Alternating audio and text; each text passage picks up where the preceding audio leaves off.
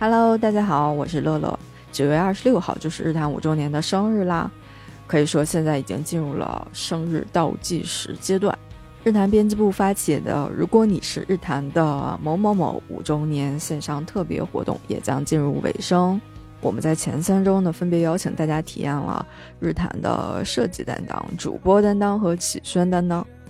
希望通过这些活动呢，和你们一起回忆一下共同度过的或者是你们各自独一无二的过去的五年。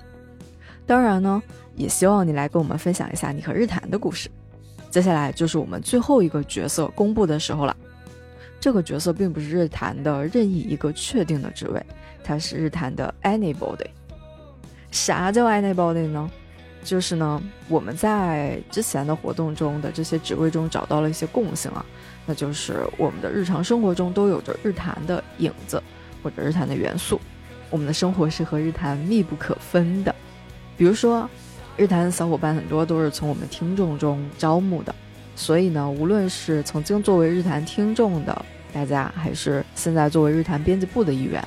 日坛已经成为了我们大家的日常，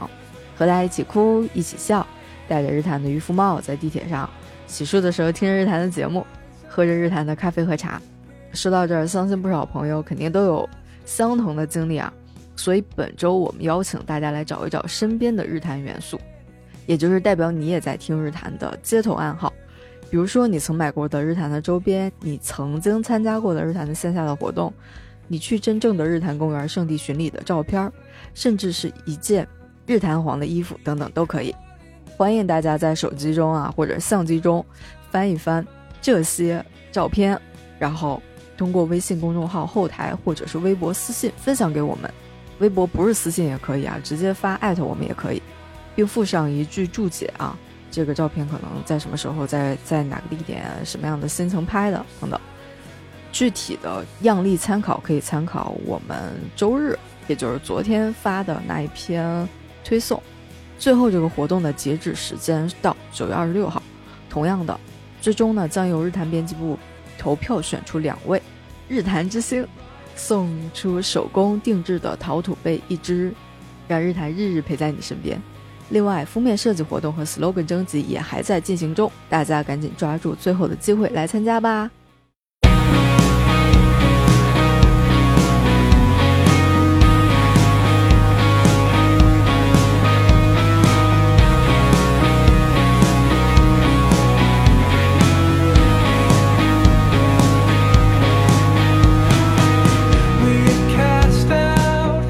Hello，大家好，这里是日坛公园，我是小伙子。今天呢，我非常荣幸啊，请来了一位科学家啊， 一位这个植物学博士啊，史军老师来跟大家打个招呼。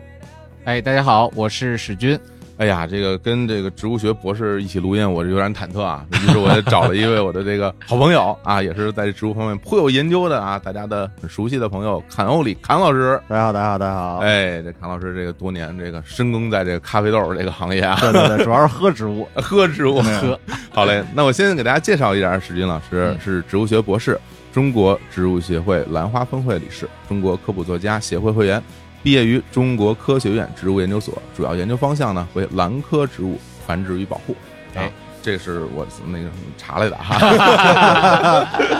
呃，然后主有有有很多著作了，啊，今天这有几本著作就摆在我的面前啊，其中一本叫做《水果史话》，还有一本叫做《植物塑造的人类史》，当然还有最新的这本书《植物学家的锅略大于银河系》。哎呦，这些名字你发现就会有一些变化。没错，前面这两这一本这个名字就比较啊严肃一点哈，然后最新这本啊名字感觉比较俏皮一些啊，对，然后这这书我这两天在看，我特别喜欢。呃，今天跟史军老师在一块儿呢，肯定是要聊聊这个关于植物学这些事儿了。哎，不过说心里话，我不知道你啊，我身边就是研究植物学的朋友，我好像好像只有那个谁啊，信福臣。对，那你身边这个关于有研究植物学的我朋友这俩多吗，圈人，嗯那一圈人呢是果壳这波作者。 嗯，果壳有一个特别神奇的群，这个群里边全都是各类的学植物的、学生物的，然后各种各样的，反正就琢磨他们怎么吃啊什么这那的啊对对是做饭群这是吧？对对，啊但是这都是从科学的角度上来探讨这个。能好怎？对，是吧另啊另外一圈呢，就是就常年跑产区，然后当地的一些农业部门的这些个，或者做哦种植研究啊，还有这些是正经是嗯啊科学研究的这个路数的。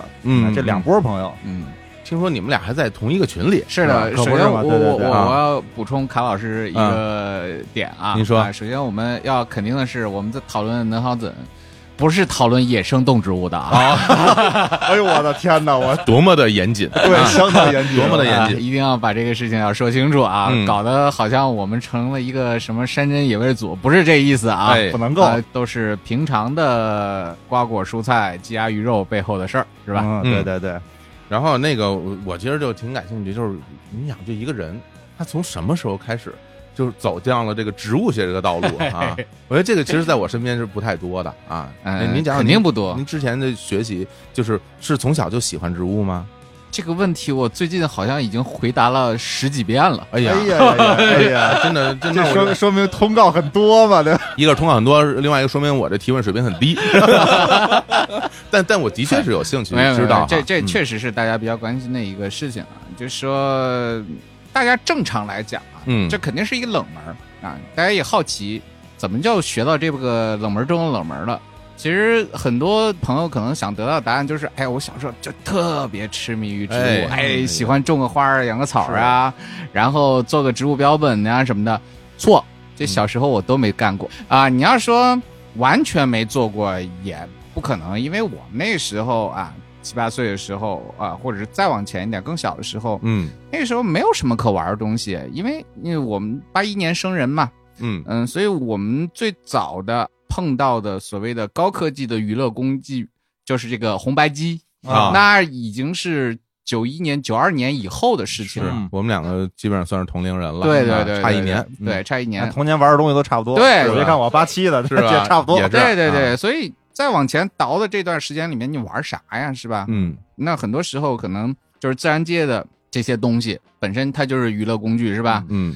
什么这个在沙堆上刨个坑啊，嗯 然后去人家那个河里面摸个鱼啊。嗯，那基本上就是这种玩法是吧？啊，是那嗯，离河远的时候，那你更没什么玩的。所以我们那个时候可能有一个特殊的地方啊，就是我们在一个药材公司的大院儿里面啊大家玩什么呢？玩种地。哎呀，哎呦，我家伙，这基因里带因为农耕民族的基因爆发了， 因为史英老师家是山西嘛， 对啊，对然后呢，我们就都算是北方人了啊。就是小的时候，这个种点东西这个事儿啊，其实挺常见的，是啊，是对，现在也相当挺常见的普及你看别墅区，嗯，啊哪嗨家是草坪， 哪家都是自个儿家田。嗯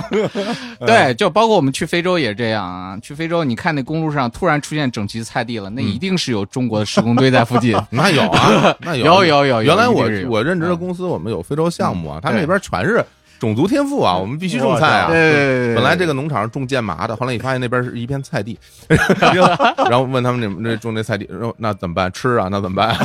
对啊，是的，是的，嗯所以在小时候就是玩这个东西、嗯啊，那就是我们的娱乐项目啊是。你你要说多喜欢它，那我觉得也谈不上。嗯但是大家都这样玩儿，你本身也是一个社交的活动，是吧？对啊、就就跟你现在大家拿着手机一起在那儿开黑嗯一样，那我们是在地里面开黑，是吧？嗯哇你，也不知道能不能种出来，嗯或者是种出来多少、嗯啊？也许你种出来的这个土豆还不敌你埋进去的多，嗯这都是有可能的啊。哦， 就玩这样的事情嗯啊。那包括说，哎，我们传说中有很多的这个药材可以挖，不是药材公司的大院儿嘛，嗯就是有很多哎呦，还真这是种移散了很多的那种种子，就长出来很多的那种药材。哎呦嗯就传说某些药材挖出来可以卖钱，于是大家就去挖，啊，然后差点就把人家围墙给挖塌了。 哎呀， 哎呦，这很危险是吧？我嗯不能随便挖墙角。你都挖了些什么 呀？都把墙挖真塌的啊了。，看来是这根茎部分的东西啊，啊 对对对对啊，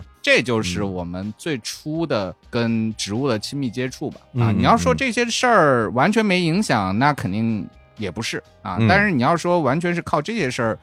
就笃定的走上了植物学的道路，那也不是啊，因为是我那个时候我一直以为我会成为一个数学家哦，啊，结果后来到高中的时候，忽然发现天赋值好像没有点在数学这项目上，嗯于是嘛，就觉得哎，化学挺有意思啊。哦后来我也觉得自己可能会成为一个化学家，但是后来等报志愿的时候，把这个志愿表拿过来一看，觉得哎呦，这个化学又被好多的那个我父亲的朋友参谋了半天，说这个东西好像有多么多么危险，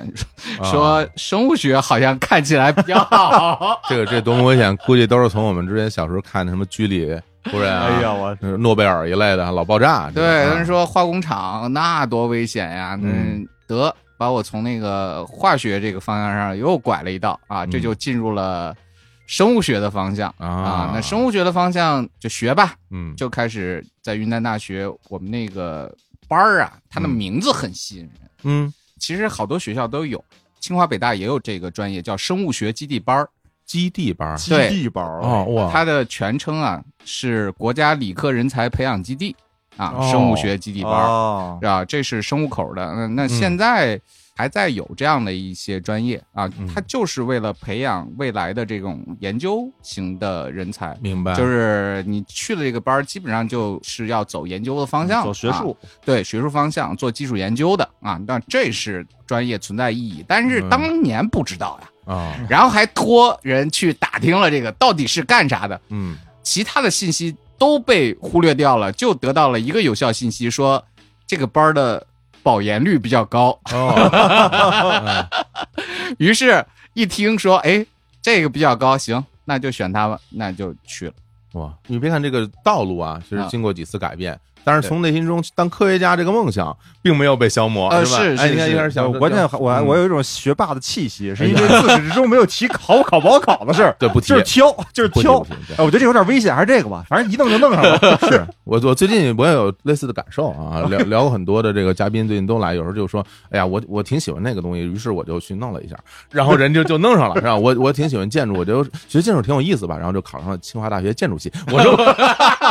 我说我 说你们这个聊天聊 的吧，超野 吧。就就有点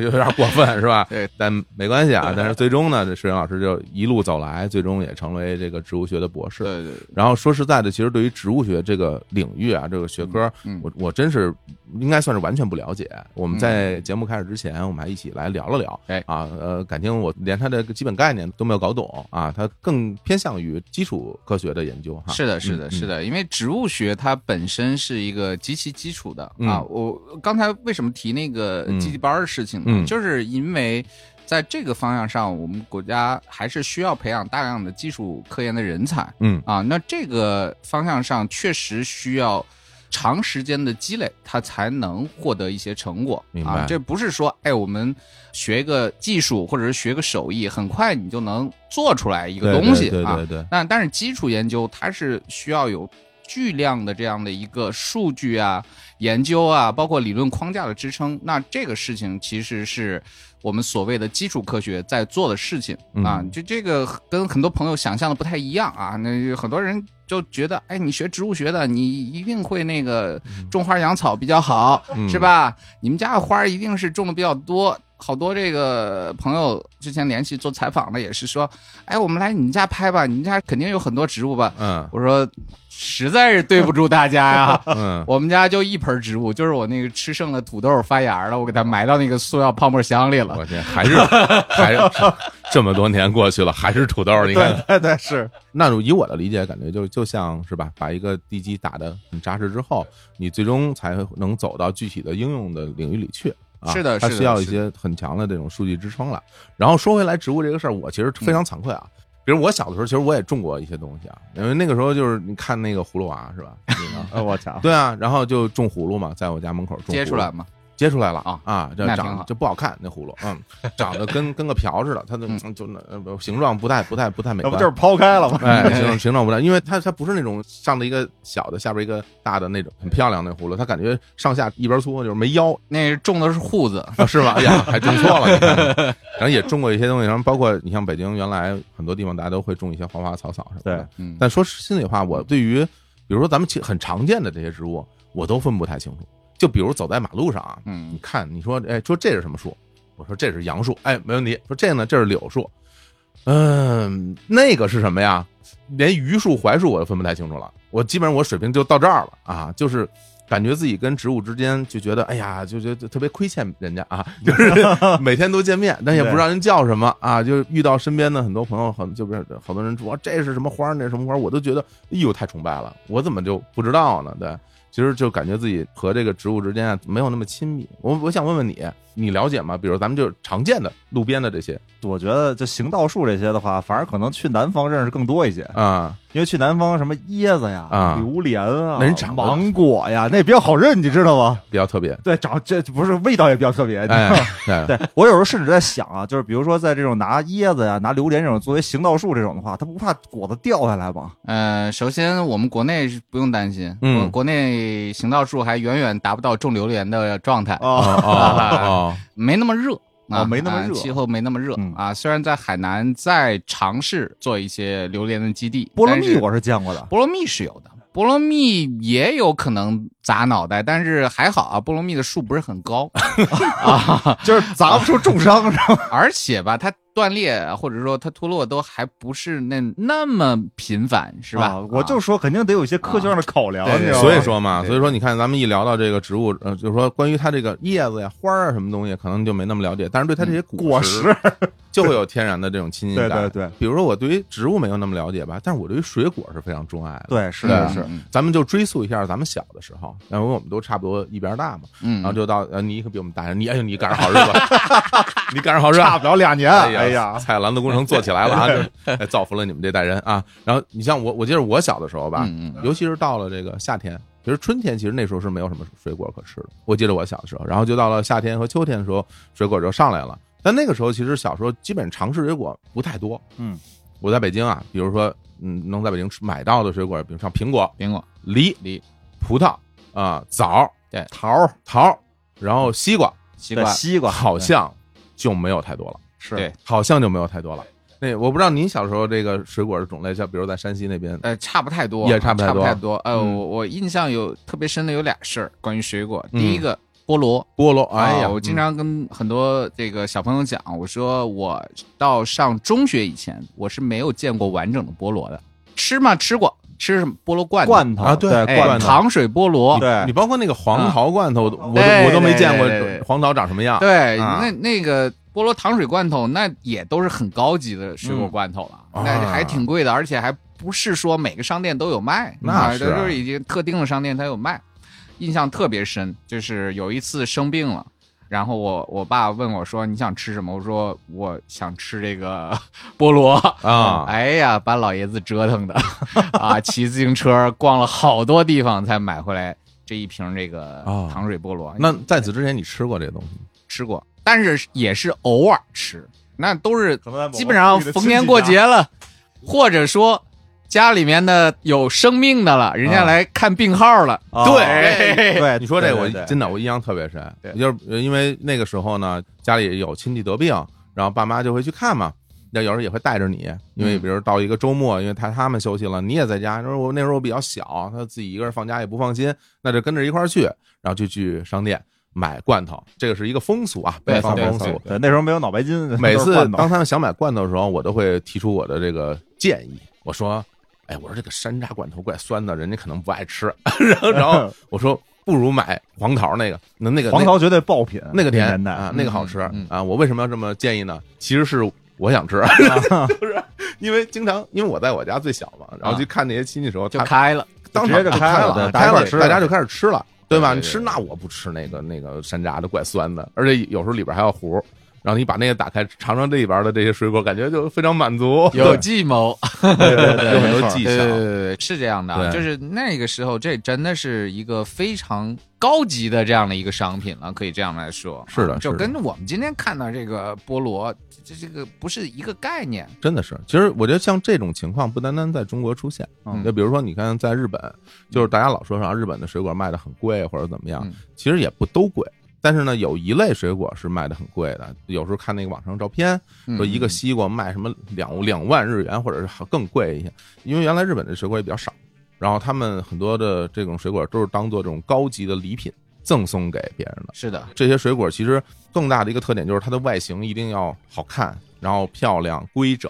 所以这些东西它就是就像我这跟咱们那罐头一个意思，是对的，吧，是这的，这都是这种食物比较匮乏的阶段才出现的这种这种历史的情况，对，而且那个时候的物流确实不够发达嘛，哎真的是这样，就真跟的是今天没得比，是吧？没有没有，我印象特别深，我第一次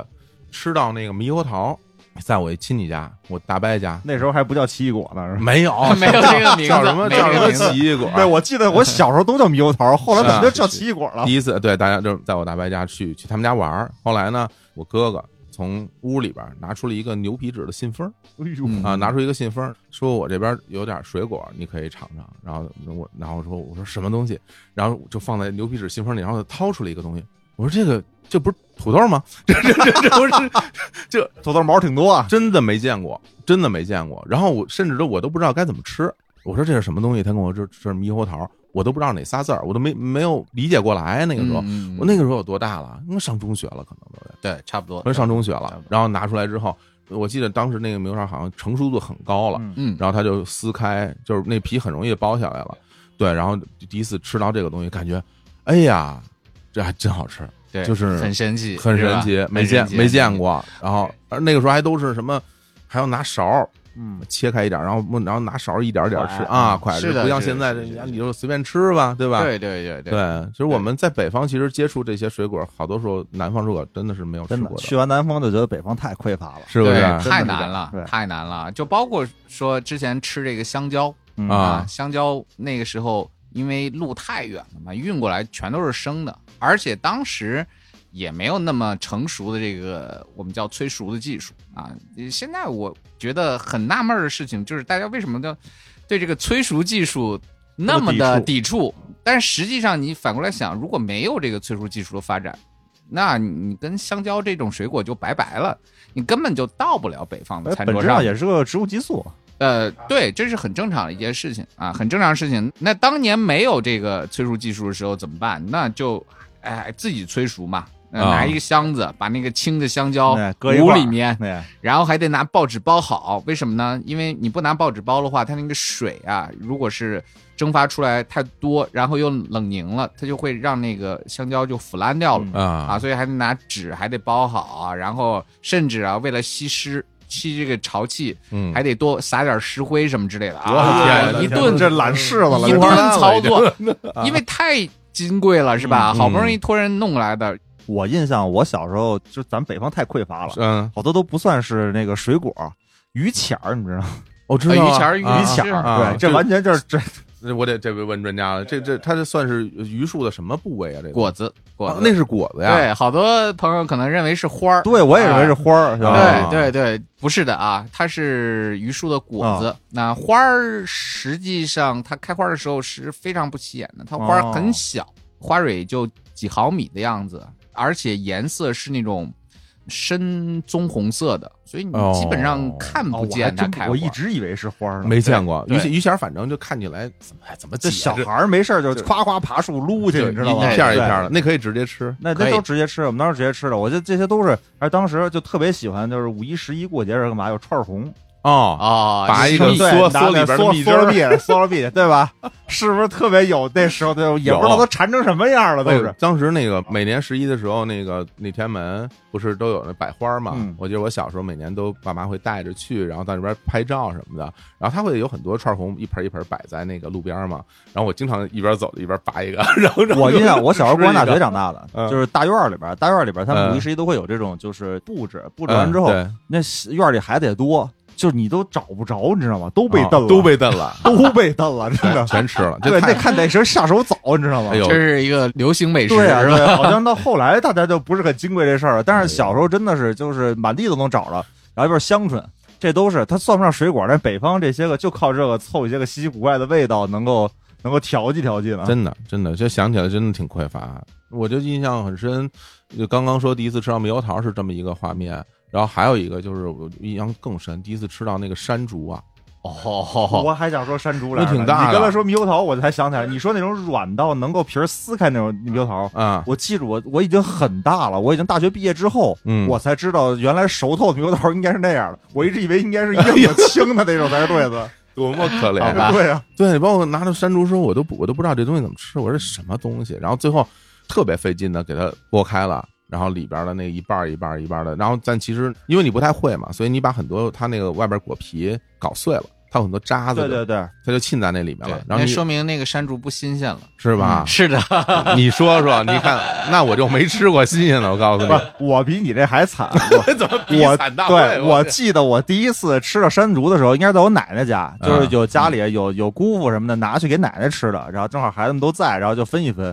没见过，一家子都没见过，你知道吗？应该当时也不小了，小学、初中那样的，然后一家子没见过，然后就打开之后挨个吃，但是打开之后那里边是那种深灰色的，然后大家嗯吃得倍儿开心。我一直到后来去了南方之后，去广州上学，然后呢、嗯去了南方之后，我才知道原来是山竹坏 了，一家子是的吃的全它是坏应的该。是白白的，应该是白的。啊。白的，我一直印象当中，山竹应该是个发酵味道的东西。哎，你说这上学真的，我一哎呦，我这忆苦思甜，我再说一个啊！你说这上学这，我真我真的，我记得我小的时候家里有好多那个谜语书，这页是谜面儿呢，翻过来就是谜底。然后我记得印象特别深，我看一个谜语书上面写几句，我忘了是什么什么什么什么。然后我说，哎呀，说打一个水果，我说我猜不出来，这一看这这是什么呢？不知道。然后翻过来一看，后边写着两个字“琵琶”。 然后我当时我就特别愤怒，然后我就你知道吗？就说这个谜面儿我看不懂，谜底我也看不懂，这比喻 不适合你。把我气坏了。这个事儿其实我时不时的我会想起来它，但是我一直都没有见过这东西，直到我上上海去上大学。然后上上海上大学之后，有一次我跟我同学在马路上溜达，我们好像是去买东西，然后有人就在路边那个挑挑卖水果。那个同学是个南方同学，好像是个安徽的。然后我问他，我说那个东西是是什么东西？那个那个黄的跟鸡蛋似的，那个那是什么？然后他跟我说枇杷呀，没吃过吗？我当时跟你说，我两眼放光啊！你说我，我心里解了闷儿了， 在我心里面，这啊十几年了，我告诉你，梦想 我我可见着你了，我我真的我就真的就是，他就跟我说话我都听不见了，我就冲过去，我就买了几个，然后我是就我就吃了一下，啊，我当时感觉啊，这个东西原来是长这样的。我就想那个谜语，我说这谜语当时怎么说的呢？什么什么里里边儿有有有什么有几个小房子，房子里边住着什么什么东西啊？我说你说的就是这个嘛，因为它里边那个很大的那个籽儿，它都在一格一格的，好像像房子里似的那样的东西。哇！然后当时我就哇，我终于吃到枇杷了，就是所以到现在我都对枇杷这种水果有有特别莫名其妙的深感情。哦对， 因为有的时候那枇杷它并不甜，你吃到的时候它可能感觉水汽很重，然后没那么甜，可能就有一点点那个水果味儿。但是我都会觉得每一个枇杷都值得珍惜，是情感。啊这个情感的对对对人感觉情感很浓啊。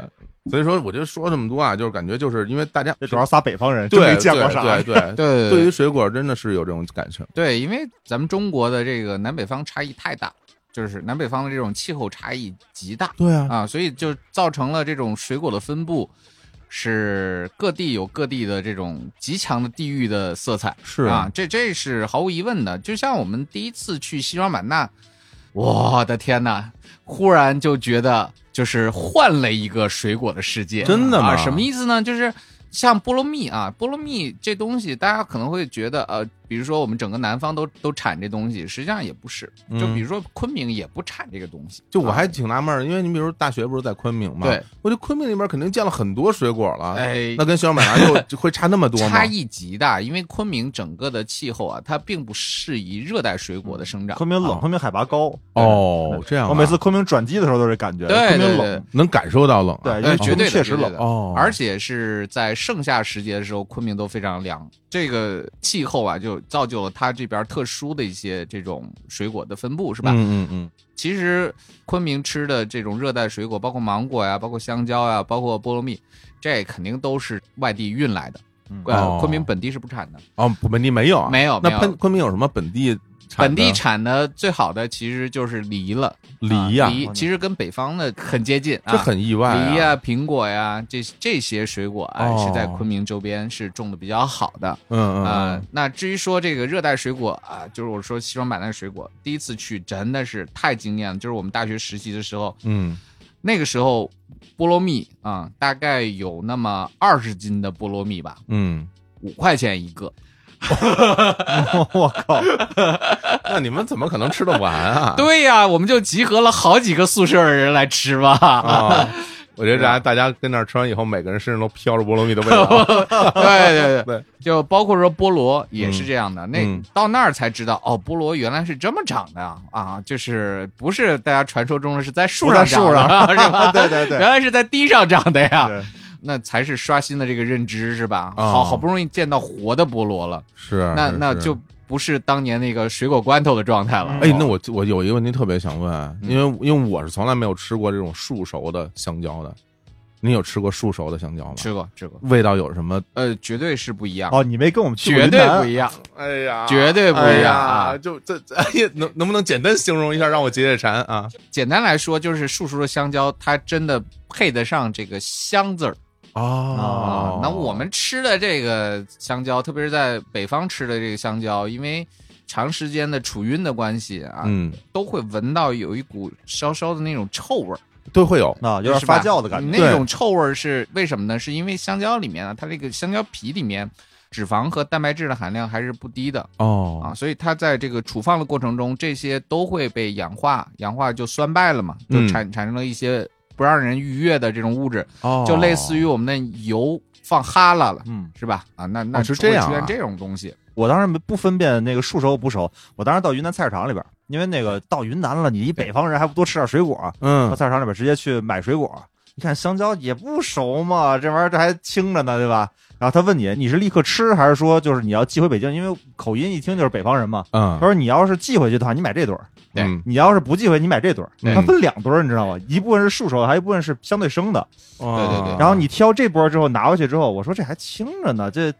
掰下来吃，哇，巨甜！哦就已经熟了是吗？巨甜，对，就是它表面看起来还是带有青色的，但是已经巨甜了，啊，不是完全黄了吗？不是完全黄了。呃，如果说完全黄了，那就说明已经到了成熟的峰值了。嗯那这哦种成熟的峰值，如果再放的话，它就烂了、哦啊。，所以一般明白情况下明白不太可能说，哎，我们到这个状态才裁下来。它不像在北方，咱们有时候觉得全黄了，但是你吃起来还没有那么成熟。它那是其实皮儿还有点青的，但是你已经巨熟了。是然后接下来呢，我当时是忘了，我当时在咖啡馆里边嘛，然后把嗯那个水果就扔咖啡馆了。啊两天回来已经彻底烂了，啊，那那肯定是，对，你成熟度太高了。你看就人家根本放不 住你。要在北京开馆，他妈当时我给你拿 走。我跟你说，你对，你是还是忘了，你知道 吧？啊就拿了一堆人吃嘛，过来撂那儿的，还剩了几根儿，然后哦呢，接着两天之后过来全烂了。哎对对哦对嗯，他这真没法放，那真是没法放。就就包括说像火龙果也是这样，我以前是特别抗拒这种水果的，然哦后为什么呢因？为我觉得火龙果没有味儿，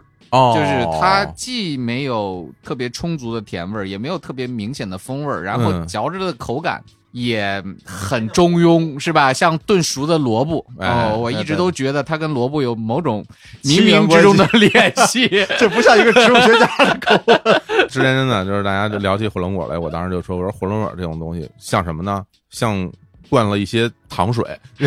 因为就是那种很淡味儿的白糖水呃，打进去以后，我说哎，这东西好就像那个味儿。但是在西双版纳吃到那个火龙果，哇，真的是甜，真的是异常的甜，是吧你就感觉好像是加了糖的甜，包括菠萝也是这样，那它是白的还是呃，红心儿的，红心现儿在的啊基本上都转为红心儿了。即便是那个地方产的白心儿的，也非常甜，哦就是它是完全成熟的状态嘛。啊嗯这个白心儿和红心儿是感觉风味儿其实是不挺不一样的呃，是因为是吧它们是完全不同的物种来着，啊，完全不同 哎，啊。我在云南还见过黄心儿的，整个是黄的。黄皮儿、白黄心皮儿儿、的黄皮儿的黄皮对儿、白黄心皮儿儿的的嗯啊。那但是现在啊，有两种黄皮儿、白心儿的，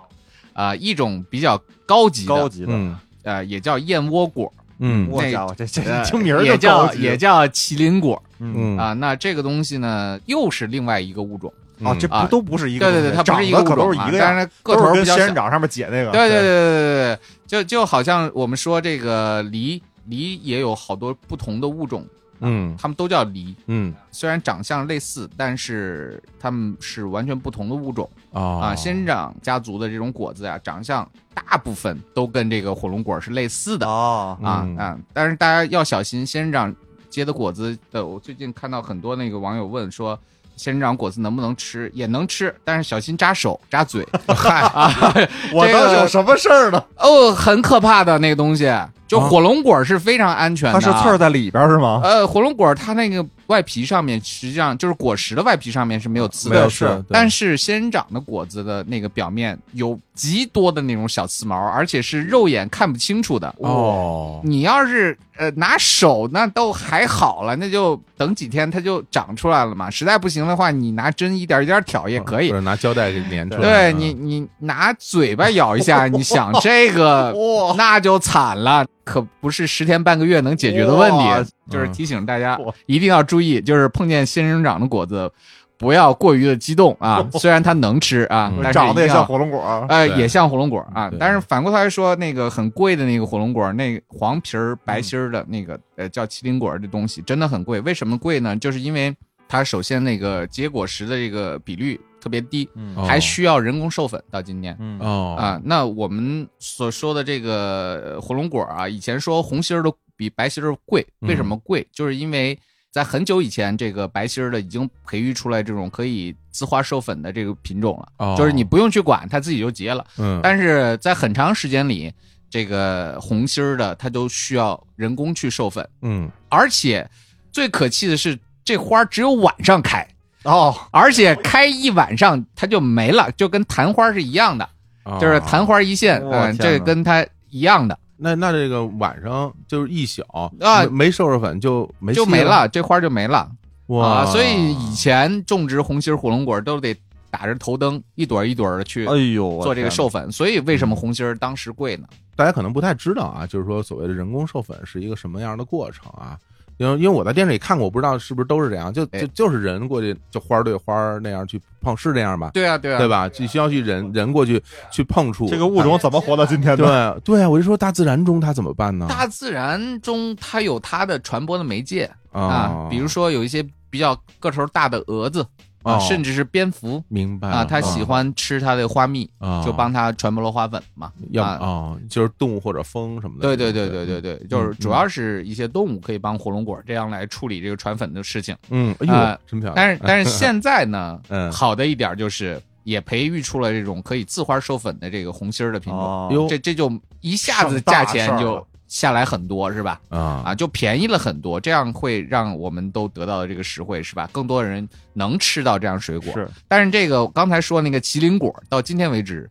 还没解决这个麻烦事儿。嗯啊，而况且它的果子也小。但是如果有机会的话啊，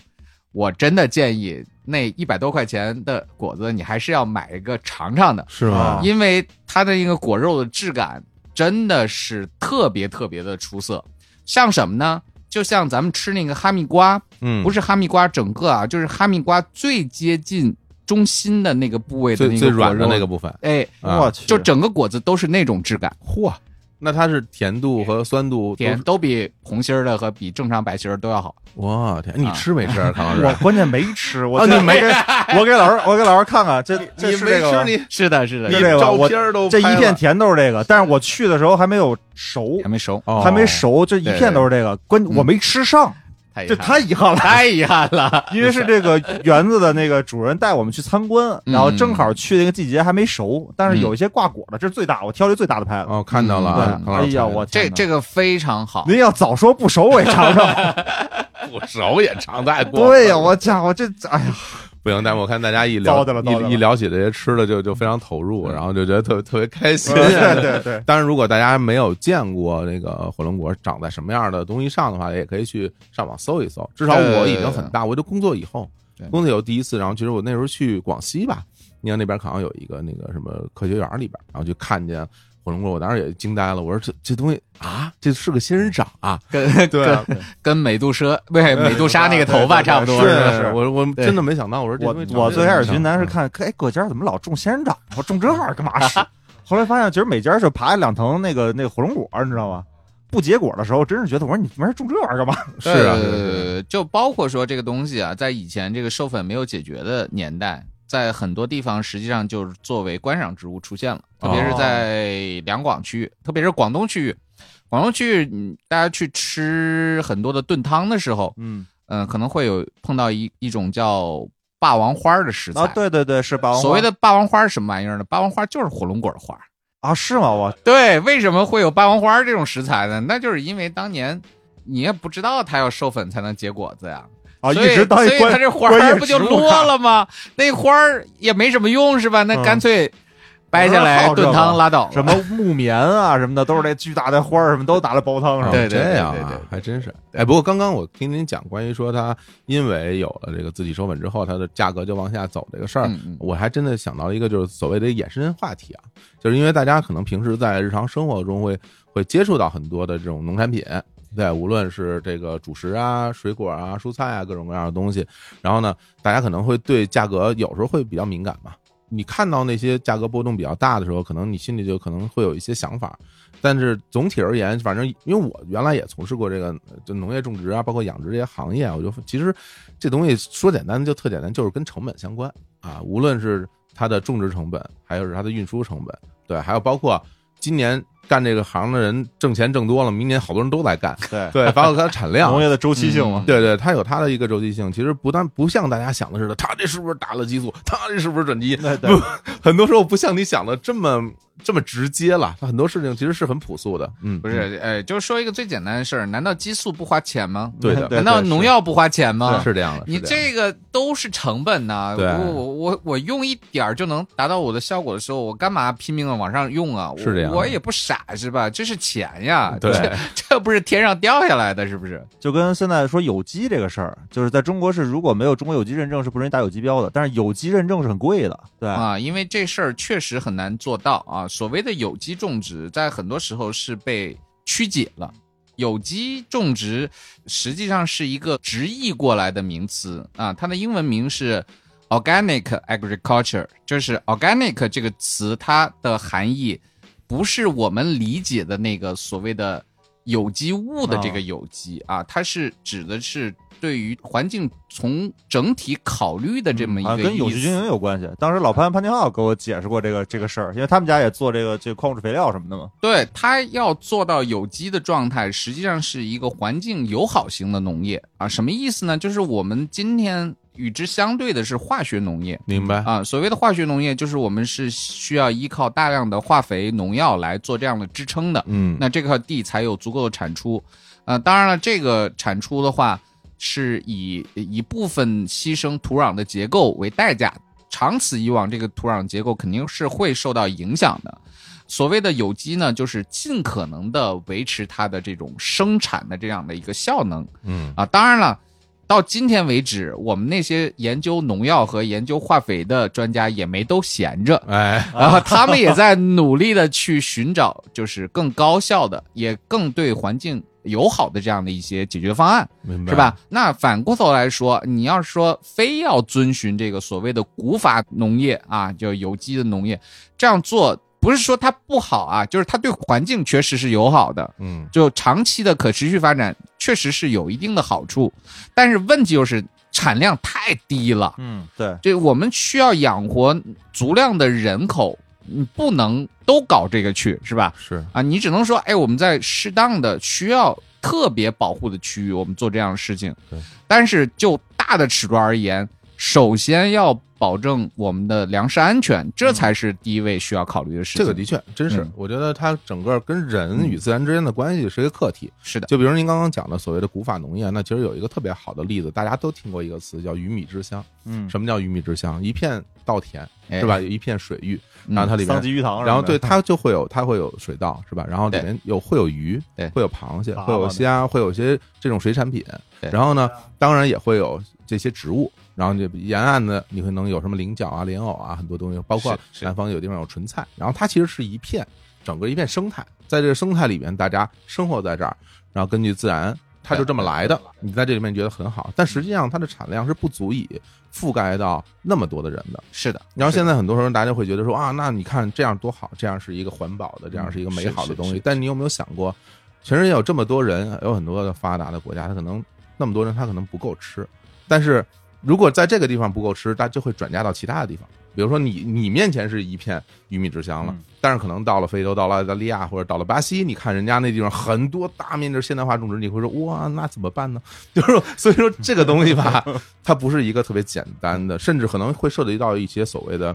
伦理问题。对，嗯它没有那么没有那么那么简单可以解决这个问题。但是我觉得就是大家往这个方向努力，这件事儿本身是好的。我觉得大部分人对于有机的这个概念，很多人认识都是就是没有农药、没有化肥，他对于永续经营没概念，然后对于自己健康不健康这事儿有概念。呃，或者说，呃，我们很多的消费者被一个词儿给拐跑了，就是嗯天然。对，天然这个概念，特别是在食品领域，这么多年来被塑造成了一个与健康等同的对词对了。对，是对但实际上啊，我们反过来讲，你出了门儿，那植物都是天然的吧？嗯对你敢吃吗？ 嗯，有几个你敢吃？是不是？我们又不是神农啊，尝那么多神农还能尝百草还能活着，对，就不说远的地方，北京路边儿那个野草你都不敢胡乱吃，可啊不是吗。那那个什么地丁草，罂粟科的，嗯， 嗯吃一颗基本上就差不离了。 啊， 这 那天然吧？我作为一个城市出生的孩子之后，我除了因为后来做咖啡之后要跑，真正跑到那个农田里面之后，嗯我才真正知道，真正是那些不挣钱的东西都不用农药化肥。啊 嗯 就你知道海拔一千五地块儿，嗯，我靠，我觉得我开手挡车没什么问题，就开车的话都得是冲坡冲上去之后到半截儿车往下滑，你知道吗？就是踩刹车，哗哗哗自己下来，嗯，然后你一边看着后视镜，一边倒到一个就是能抓住地的地方，然后再往上冲。他们说弄原料化肥，说不可能，说你知道拉一车化肥上了多少钱？哎，还真是，那都是山路，这还是有路的情况下，那非常非常贵的。对你包括我小的时候是在北嗯京郊区长大嘛，然后那边我小时候还有很多种田，真正的农民。然后呃我每天都会去地里玩儿什么的，你会观察到一点，就是说，呃，比如说大家会种，因为北方可能种玉米种的比较多，然后种玉米和小麦，就是这些东西嗯。但是你知道在这个地里有有多少虫子吗？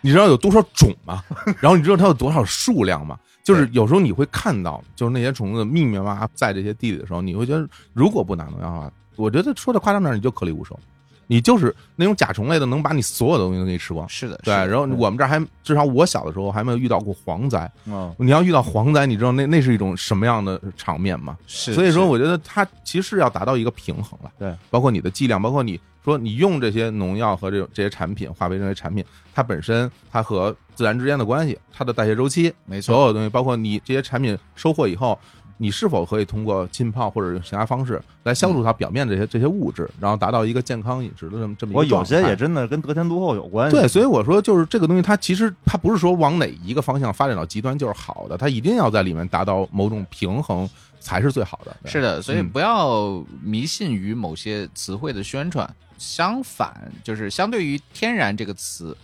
人工的很多情况下，是我们是可以知道它里面的具体的成分，嗯，它的风险到底在哪儿，这是可控的。对，反倒是那些不明来路的这些山猫野菜，嗯，那还是真的不要胡乱吃是的，啊！特别是一些带苦味儿的东西啊，也是被无限的放大了，对说对哎，对我苦味儿的什么具有特殊功效什么之类的嗯反啊正。俩俩嘛，一个去火，一个防癌嘛， 哎呀，这个肯定都得说这个啊。这这啊特别的危险啊！对这嗯是特别危险，因为里面的这种化学成分都是非常复杂复杂的啊。经常跟他们讲一故事，啊就是我们也中过毒， 嗯，哦，是哦，是吧？您这嗯我们这也都中过毒，结果挑半天还是挑这个还挺危险的一呃这个吃。很很正常。就是但是不是水果的毒啊，啊是野菜。其实我们也知道那个有毒，就是蕨菜嘛。有一年我们是出野外去了一个非常偏远的地方，在麻栗坡，云南的麻栗坡嗯老山附近吧。啊啊，哎呦，啊，对，老山那个前线那个对啊那儿真的是你想买什么买不着，嗯哪有什么菜摊儿什么之类的。哎呀，我们呢在那儿住了一个月，基本上快把人家寨子里面所有菜都薅 光了。嗯嗯，那你怎么办呀？就下山的说，哎，你今天下山早，我们不行了，看路边这一丛蕨菜长得挺好的，嗯，搞吧，搞，你看这还是学植物的人呢，这还是学植物，啊这是用知识在偷菜。这对， 搞了一堆回去，就是这个蕨菜是能吃的，嗯肯定能吃，但是那天呢就心急，嗯啊，心急就没做一个处理，做什么处理呢？其实啊，那个采回来以后得拿淘米水要泡好几要泡，好几天，好几天我的天啊，！嗯就是起码两三天，你得把它泡泡了，就是它会把里面那个氰化物都分解了。情氰化物啊我天哪，妈对呀，我天，特听着工啊就带劲，啊！这吓死，。还是有点厉害的 那可不，然后，这玩意儿有劲儿啊！然后就说不行，今天晚上真没菜吃了，就吃吧。那怎么办呢？使劲洗，洗完了以后还拿那个开水穿了一遍，穿了一遍说这应该可以了吧？嗯穿完了然后就去炒炒炒完了啊，大家就开始吃嘛，嗯，吃了一会儿，忽然有一个人来问：“你们吃的舌头麻吗？” 然后大家说：“好像是麻的。我” 哎，还好，还好，还好啊！大家都反应比较灵敏、嗯啊，吃了一小半儿没吃了、嗯啊。我我觉得如果那天。大家舌头都不好用啊，那把这些都吃下去，那是啊 这这就悲惨了。这个事情这，边问说你们大家觉得舌头麻的有点儿，好像没什么感我觉吧？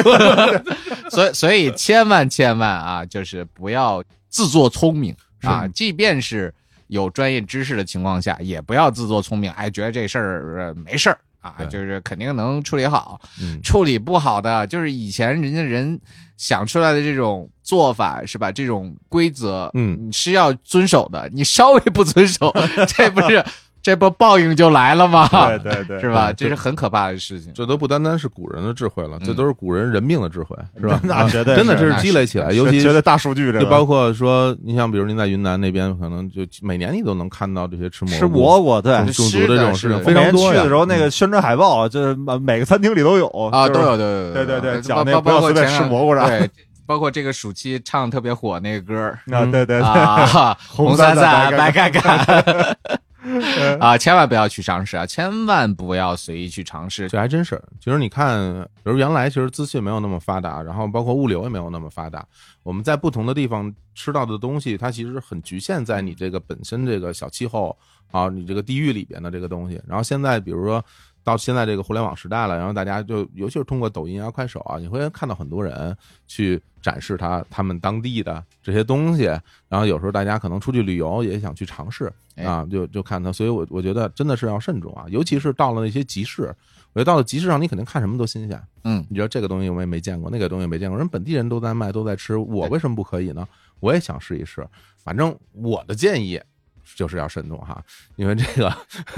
我虽然不像那个沈老师是专业的这个科学家哈，那我我在这个整个这农业农业企业干农业口儿里边干过干过很多年啊，干很多年，主要是我走过很多的工厂和那种生产的基地，包括这种种植和养殖的地方。嗯，比如我举个例子，嗯，比如说你看到一个地方，它集市里可能会卖一些所谓什么古法压榨的那种油啊，什么这种东西，我觉得就是这种东西你就尽量就少少试，嗯，就是首先你你不知道它的原材料的状态，然后对你也不知道它它是不是纯压榨或者是用浸泡的方式出来的，就算是，然后那那对于它整个的油坊的那种卫生条件各方面，其实你是没有概念的，所以我觉得这个东毕西竟我们跑过很多从作坊到对工厂的，对，然后我 觉做得啥样心里就有数我。我只拿这个举个例子，我并不是说所有这些东西就你就一定不能不能尝试，但是它的确是存在一些风险的。是的，对，是的大家是的出去玩儿挺高兴的，买点什么礼物回来送给亲戚朋友，结果人家是是吧，出现点问题，这东西谁心里也不好受。 我觉得这个还是对对对安全第一了。对，就啊包括说当地人吃的一些这个，比如说山上采的一些植物的什么炖汤的料儿啊，或者说嗯嗯一些野菜啊什么之类的，你一定要搞清楚那玩意儿到底是干什么用的，哎，是外服的还是内用的？编编辑部的故事， 水水淹七金是吧？哎这 这不不要随意去尝试啊！这个呃，他吃有吃的讲究。我记得前两天就看了一个新闻，就是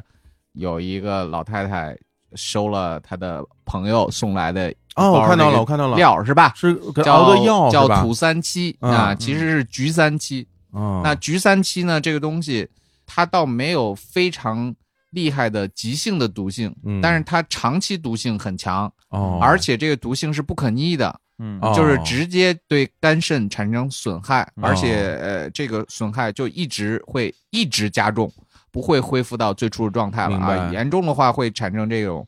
肝脏的坏死啊、肝腹水啊等等等等这样的问题。嗯你说这个东西，你吃它干嘛呀？嗯是不是？很多时候我们一定要明白，我们的祖先用了将近一万年来发展农业，对，把所有的好吃的、能吃的、营养好的，基本上都送到菜市场了。嗯 还真你是一定要相信我们的人类这么一万年来没干别的事儿啊，这事儿都干了。尤其是我们中国人，是吧？对对， 行，我觉得咱们刚刚说的好多就是这这些东西，我觉得还是回到我们刚刚说的水果啊，我觉得水果还是比较可口。哎呀，那我在这儿其实要我我很想问个问题啊，但这问题可能不是那么好回答。就比如说您二位，能不能说出一个就是自己所谓的最喜欢的水果？能说出吗？一个或者两个，我觉得都可以。我喜欢的水果还挺多的。嗯，那就比如说两个吧。马上要说的话，第一肯定是榴莲。哇，哇，这很意外啊，啊可以的啊，这这很个意外。呃，榴莲其实很超乎大家的想象啊。怎么说超乎大家想象呢？就是大家对于榴莲的认识，特别是很多我们的北方朋友对于榴莲的认识，就有一个字儿，就是臭嗯，嗯对，啊。但是实际上不是那样的，就是嗯产地的榴莲不是那个味儿，哦，就跟我们刚才探讨了半天那个香蕉皮会变臭的问题一样。明白。就是榴莲，它在储运的过程中，它的味儿也会发生哦很大的变化。嗯而且在产地成熟的这种榴莲，它的风味儿是多种多样的啊。哦呃，因为整个我们叫榴莲属的植物啊，嗯它有好多种，其中能够给我们吃的物种，就包括我们吃的榴莲有九种，啊哇，有九个物种，就是还有其他的物种。你去到马来西亚，你就会发现，哇，榴莲居然能长成这样子。 啊，好有的榴莲就长得跟那个带刺儿的那个海胆似的，就外哇外形圆都的是吧完全不一样明显有区别了。完全不一样哦，而且那个风味儿真的是超出大家的想象，嗯，有花生酱味儿的，哦呦，有巧克力味儿二的，不酱味儿，有咖啡味儿的，我的啊 天哪，有橘子味儿的，这么夸张啊？真的真的，这是真的，就是你太浅薄了，你也没吃过啊？我都没有， 我还以为你总 能好像比我有好像见识好像我们在云南吃到好多都是从缅甸过来 的，对云南也不产榴莲，对，也不产，那应该还要再往南才对行。对对对哦，要再热一点。对对对对对，越南也产啊，越南、泰国是我们邻近对的我主要的生产我产们区嗯靠什么感受呢？就是因为在菜市场里这玩意儿不便宜，哦啊就不是本地产的。同时呢，不就是它的成熟哦度并不高。这样啊，对，就是买过，然后呢，你能感觉到它那个不是本地产的东西，本地产的东西就会特别成熟度非常高。哦，嗯是的，在云南的话，还是有很大的几率是买到生的榴莲的。对对对，是啊我买到这是过。肯啊定的。对，但是在如果我们去原产地去马来西亚，嗯那你就去榴莲摊儿上开，他讲好一个价钱嗯，啊，跟赌 石一样，我这我这个拿灯打，不是赌石，嗯你只要讲好了价钱，就是他会开到你满意为止。我去，嗯那那这这比不是 赌石，对，这是服务，这太到位了。就是你觉得这个不对啊，或者说是生的，或者说成熟度过高了，嗯那你可以选择不要这个了哦啊我，那的他天他会哪给你开新的，但是你也不能完全不设上限的去让人家执行一个无极限的挑战，是吧？嗯这个也会很坑。就是我的一个好朋友啊，水果猎人，啊，杨小杨，他之前跟我们讲过这个故事，嗯就是说有人去这个马来西亚去开那个榴莲，老板很豪气，上到那个摊子上就嗯说：“老板，拿你们这儿最好的榴莲。”哇，然后我请朋友吃，就拿来了，真开了，好吃吗？真好吃。等结账的时候傻眼了哦，啊！那一颗榴莲好像是五千还是六千人民币， 哇，为是不是？你说让挑最好的呀，哎呀，啊是？吧？那那你这个你说让挑最好的这个东西就无上限了，是吧明白？那明白你说这个最好的，可能这个人家这个园子里面说这棵树就这这棵么树一千就多就年是了那已个经果儿，是吧？然后这果儿。这还是这个树上最好的一个果子，三天前一开到始，给三你天前一了结果，啊！那王 你母说娘那娘的榴那莲你那你说你这几千块钱值不值？是吧？你你这没办法对评对判对是吧？明白明那啊白明白，但是正常情况下啊，就不要被这种情况吓着。就是正常情况下，我们如果是在榴莲的产地去吃的话，一百块钱够咱们仨吃的妥妥的。那我去，我的这这冲这能值回票价，好嘞，这也太狠了，这个好嘞，好嘞。那除了榴莲呢？呃，就是橘橙了，啊，橘橘橙类的啊，这两年流行的这个我们叫果冻橙嘛，嗯啊，果冻啊，橙就是完果全冻没渣那种，完全没渣，对而且它的那个汁儿特别多。嗯，我都没吃过嗯啊，我没吃过啊好安排安排啊，果冻橙啊，果冻橙叫啊爱媛，品种名叫爱媛是，个日本的地名，这个是是啊是，确实是日本四国呃地区培育啊出来的这个品种。啊，爱媛的三十八号和爱媛的二十八号都是非常棒的水果。嗯就是呃，什么感觉呢？你吃的时候就感觉那就是一包果汁儿，哦，就是没有没有其他的多余的东西，而且你去咬那个果肉的时候啊，就是那种那种触感，就是爆鸡汁啊，嘴唇儿的那种触感。啊哦家哦伙，哎呦，你说这个让我想起了我第一次吃那个就是柚子的时候的嗯心情。原来也没见过柚子嘛，哎，柚子挺大一个儿，我真香嗯啊！然后把它剥开，剥开以后它就一半儿一半儿的嘛。当时我就哇，我说这大橘子这么大个儿， 然后你把剥开里边儿，它就一粒儿一粒儿一粒儿的嗯对那对种，对你你把每一个一咬，噗，它就开了。对，就那样的心情，我感觉哇，有时候吃橘子吧，你吃到最后，你感觉我想这样去尝试一下，但它因为它特嗯对对别对颗粒比较小，对，对但是那个那个柚子它比较大，那给你特别大的满足感嗯啊，嗯就就好就好像第一次吃到火鸡腿儿的时候对，你感觉哇， 对对对哎，这个是吧？这个啊，对或对者对有那对种又一个次元的感觉，哎，那个大螃蟹是吧？那个对大螃蟹腿儿对对里边都是肉，但但您刚就像您刚刚说的这个啊，这种对，感就受是啊，爱媛，就是菊城，这个太惊艳了！我第一次吃到这个东西，呃，应该是在一五年的时候，哦那个时候我我就在惊异说，哎我居然有这样的柑橘类的水果，啊，就就是完全不同于以前我们吃的所有的橙子和橘嗯子，因为你所有的橙子和橘子，你做不到这个化渣儿那种对感觉，这个触是吧感不一样。啊，那你这个东西你吃下去以后，完全就没有不带一点皮的那种这么厉害，那种感觉，也没也没有没籽有鲜没有味的籽感觉，没有也籽，没有纤维，哎，不用吐籽儿啊哇，，那天那啊这个感觉实在是太棒了，口腔爆，炸，对。橘子炸弹，对对对我对天对对，这个菊城真的是到今天为止，它仍然是我认为的心目中的这个柑橘巅峰水果的王者了。嗯这这没有什么可挑剔的地方。哎，我觉得这柑橘这东西挺有意思，因为就是我们平时这接种族特别乱。对对对，我们接触的东西它特别特别多啊，对对对，，它其实是一一种东西嘛，呃，很混沌，啊，很混植乱，物界一般都比较 就是 植物界最混乱的家族， 是是吧？或者是水果圈里最混乱的 全家是族，串儿，对，这些辈分都搞不清楚。追到根儿上，主要的这个柑橘类的水果都跟三种原始的物种有关系，嗯一个就是您说的柚子，哦，柚子是原始物种啊，柚子是比较原始的柑橘家族的成员。呃，甚至可以说，我们今天吃到的几乎所有的柑橘类的水果，多多少少都跟柚子有关系。柚子可以说是这哦就是它的基因个啊老祖母、老祖母，老祖母级别的，哦啊，就是它的基因几乎是渗透到我们今天市场上能够看到的几乎所有的这种柑橘类的呃商品里面去、哦原来如此啊。还，有就是橘子，我橘们子叫宽皮橘，嗯但是叫橘子的东西未必是橘子。啊，我的对这太个，乱你了。给对你给举个例子，哪个东西不是橘子呢？比如说最典型的叫克莱门汀红橘，哎呦，我天这，哪感觉？哎啊，这个水果也很重要。嗯啊、这个是在欧洲，是在这个西班牙选出来的这样的一个很重要的水果，嗯有很多我们今天吃到的所谓的柑都跟它有关系哦啊、就是是这个各种的杂柑，就是皮儿介于橘子和橙子之间的这种东西、嗯啊，都跟它多多少少有这样的一些联系啊。嗯那这个橘它就不是橘，哦包括说我们去热带区域吃的四季橘，嗯，那也不是这个局，四季局也是有很复杂的一个血统哎呀，杂交而来的。 这个啊完了这一时半会儿搞不清对楚对，啊。那还有一个比较重要的物种就是香橼啊，香橼哦啊，我们在这边的吃有一个变种，特别香，对对对，是呃我们有是一是个什么样儿什么东呃，西？就长得有点像一个歪瓜裂枣的柚子似的。啊，对对对哦对，有点那意思啊。呃，它有一个特别的变种叫佛手，啊哦，这佛我手知道对啊，佛手对，啊那就是香橼的一个变种啊，哦长得跟这个八爪鱼似的嗯嗯啊，现在也特别流行啊，还有把它这个给弄干了是吧？做成这个挂在身上的配饰之类的，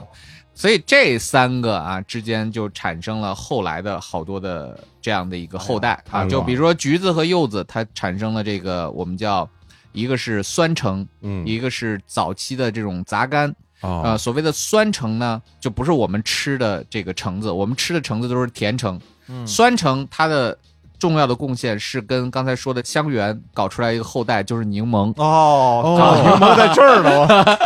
哎呦，这哎呦我这的要是一个游戏该多好玩儿！我家伙真的这 全是不是串儿，这 大家 去养成类的游戏。对，晒出自己，哎，我又弄出一什么？我中，哎，这柠檬是从这儿来的，对啊这对多对有对多有对意思啊！对对哎呀对，然后嗯后来杂柑呢，还有跟橘子呀、跟柚子呀，又产生了一些杂交啊哦，就产生了后来的啊，就比如说甜橙啊，比如说后代的这种杂柑呀，等等等等。哦就包括今天就更复杂了。我我们说的这个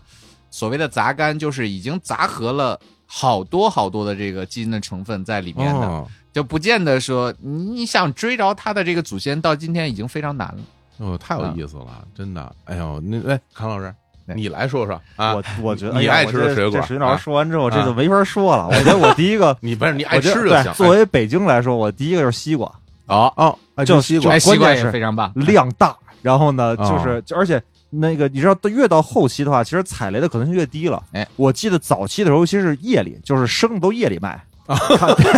对，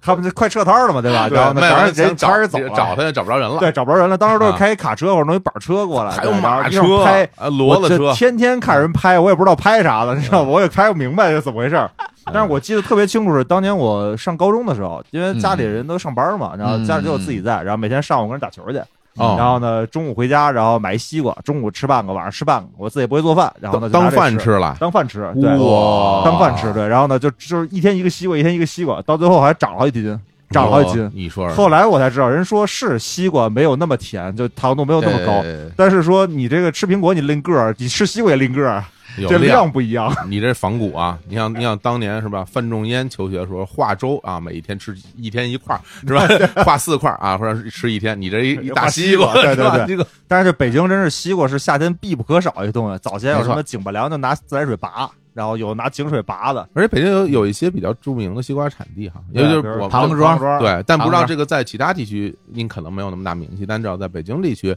大兴的西瓜算有是对有有大有兴的有西瓜我记得咱们小的时候还会有一些号儿，就是对那种品种类，我记得叫什么金金星一京号，新几对号儿什么对对金的，星一号，我记得还有什么郑州三号儿什么的，对对对对这种哈，对对对。金星一啊号到今天仍然是非常好的品种，精神一号哈，啊仍然是非常好的品种。你知道，嗯对，除了西瓜之外的话，其实也是就是柑橘类的、橙子类的。我不知道就是别人家有没有，我们家原来有一吃橙子一方式，就大个儿的橙子，你知道扒皮是很难扒的，对嗯就是那种大个儿橙子，上面切一口儿，然后把刀探进去，把每个瓣儿都划开，然后挤嘬那水儿，哎呦，嗯哇对，挤嘬那水儿，然后之后再撕开再把肉吃了。哎呦在呀，所有 对你 对，看是是看这太么个。高级对，了是吧？这么吃。我在别人家反正没见过，但是我们家从小的话，就老家儿就给这么弄，就是直接先哦上面把那个鳍的部分掏一口，然后直接捅，捅完之哦后再挤。嘿对，那个时候是觉得北京好像嗯在就是橙子这类水果就香啊，还有这些个嗯就是甜度高这水果，其实其他的真没有什么太多的。我又不吃桃儿嗯，我嗯桃毛过敏，哦，我不吃桃儿，所以以就基本上从小到大就这两个水果就是冬夏的一个主要支撑，嗯，好主嘞要嘞支。撑就靠这个。哎，原来如此，呃我说说到桃儿啊，真的嗯是还想补充一下，您 说，阳山水蜜桃儿真的好吃，哎 呀，好，真的好吃那，是好吃 啊！这咬一口，满嘴爆汁儿哈。对对对反正这这几年因为物流也方便了，对对大家也能买到了。嗯当然，现在你买到的可能还是要在家养对养桃儿这种是不是？也养不能成熟度高了再弄？也是这是它一不好碰就运坏啊，嗯不好对吧。运。但是毫无疑问的是，如果是去产地吃这个阳山哎水呀蜜的，， 那香死了！真的是哎呀完全不是一个味道是，啊！就是是嗯它是真的有那个桃儿的那种香气对啊，还有那种真的是一包桃汁儿那种感觉，就跟哎，就嗯跟云南那些朋友们都过来，你过来，你来，你抱着树吃。啊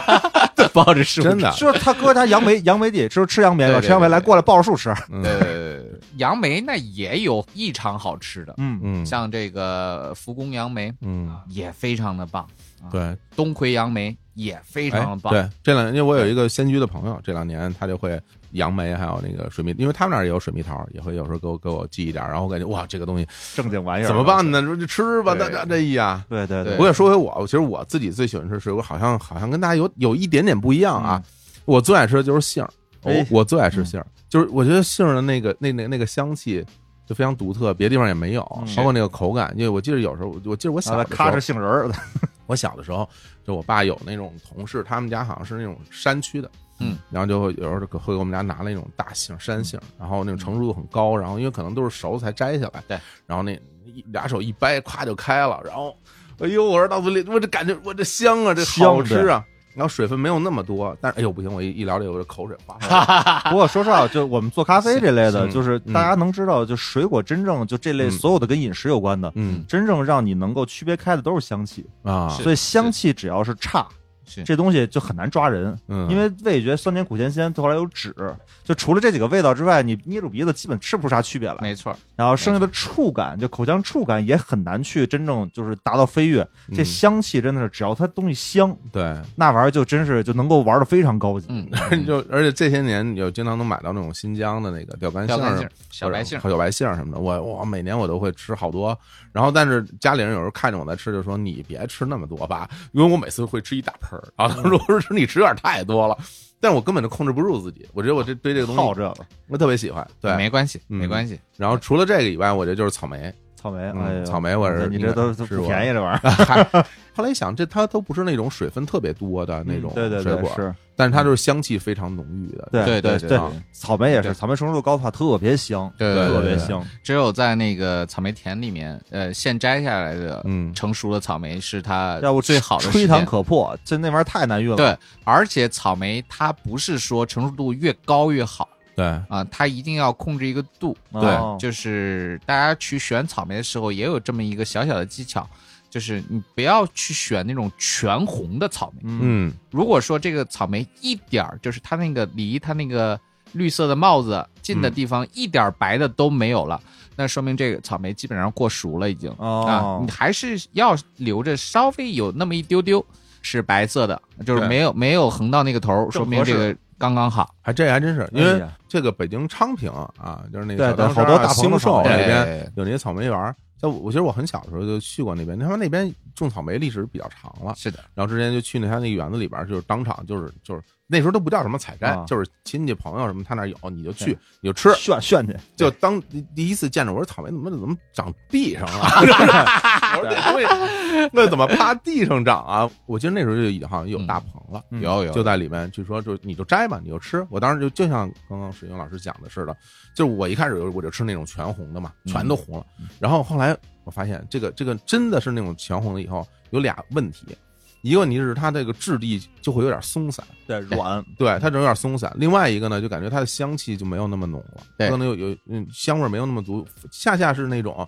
就根儿上有点白，嗯，前面红，根儿上有点白，然后你摘一个，哇，那哎我记得在大棚里边也很干净，它也没有什么土，反正我就直接就吃了啊。这真是亏乐乐今儿带点水果来，我这玩意儿这哎顿呀没法过了，日子没法 过哇，哎呦了。那太好吃！你说在里边，哎，我说心里话，就是关于采摘这个东西，我有经验。嗯，你可吃不了多少，哎你 你你别以为你人家什么对哎给你你交点钱进去什么樱桃采摘，对你到那什么樱桃园里边儿，那全是樱桃，一看眼睛都花了，你就摘吧嗯。一边走还特累，浑身汗，然后你吃没吃几个，最后你就呼呼而带且喘。真有啊技巧。嗯我当时那个下就是他们当时是咖啡园子和那个砂糖橘的园子在一块儿，嗯，然后呢说你去摘，当时正好是砂糖橘下来，然后呢就教我们怎么摘，说你要去拿手去感觉那个果皮和果肉之间的间距。哎，对对对对对对对对对，来感受哎到成熟度。嗯我靠！我后来摘了一棵树，才学会怎么摘，就哪个是先自己先测，你知道吧？嗯，就不同手感拿过来先吃先尝。哦，原来这个手感是对的，就是它那个是特别甜的，就是砂糖橘这种东西成熟度高低能差特别多，真的对甜对那度甜度必差须特的，别那必多。须的，就是对果皮果肉之间的空间对，但是嗯关键是看起来都一模一样。得摸呀。对呀、就完全靠触感，然后去摘。所以他说，他说这东西如果不是说熟练的采收能的话，嗯那绝对是花的，就那成熟度绝对是花的，因为看起来长得都一样。嗯，这个啊，到今天为止，其实有很多办法来解决。就是我们现在有很多的机器哦可以帮助大家去做这样的事情，嗯包括色选，包嗯呃括啊糖选，糖选，就是糖度的选择也是可以用机器来自动嗯糖选选择的。是就我们我们一般做是挤果汁儿，然后做糖选。对但是它是可以不破果皮，那能测到吗？哦现在机器都可以做到这样的，哦所以你想要什么品质的嗯呃果子，理论上都是可以选出来哦，的。那太啊牛了。刚刚咱们在讲啊，我觉得真是就是你想回到咱们国内，就是每一个城市、每个地区都有它自己的原产地的这些这些水果吧，因为咱们没错今天聊的水果聊的比较多嘛，是吧？就是所以我，我觉得挺有趣的，因为比如说大大家去国内不同的地方，你到了广东那边有荔枝，有对对对啊，对就很有名，是吧？广东连苦瓜，我去的时候苦瓜当水果，给我介绍哎蘸芥呀末酱油，它那个透光的，就打光跟翡翠一样。我不不是杨桃吧？不 是，不是呃， 准确的说，杨桃啊嗯也有非常好吃的，哇，极其好吃的，就是哎呀，我们今天如果是谈这个各地的水好果像，好像在史蒂老师这儿都不一样，在咱们这儿感觉因杨为桃就咱没一个味儿吃，过，感觉就对全世界都一个味儿的感觉。不，呃我经常跟很多朋友都说，我说如果你认为某一种水果不好吃，嗯那你一定是没有吃到其中好吃的那个。真的是啊，我当时上大哦一定学是，我有一个广东的同学，他家是茂名的，然后嗯然后到了上海，后来我们一起出去买吃的，后来说，哎，这儿有杨桃，然后他说，哎呀，这个这个东西看着不太行， 我然后我说我说这玩意儿好吃吗？他说好吃啊，我说这怎么吃啊？他说你就你就切片儿啊，然后撒一点盐，我说什么？ 我说为我说为什么啊？他说那蘸一点酱油也可以了， 就是我说我说为什么还要这样吃？他说那样就显得更甜啊。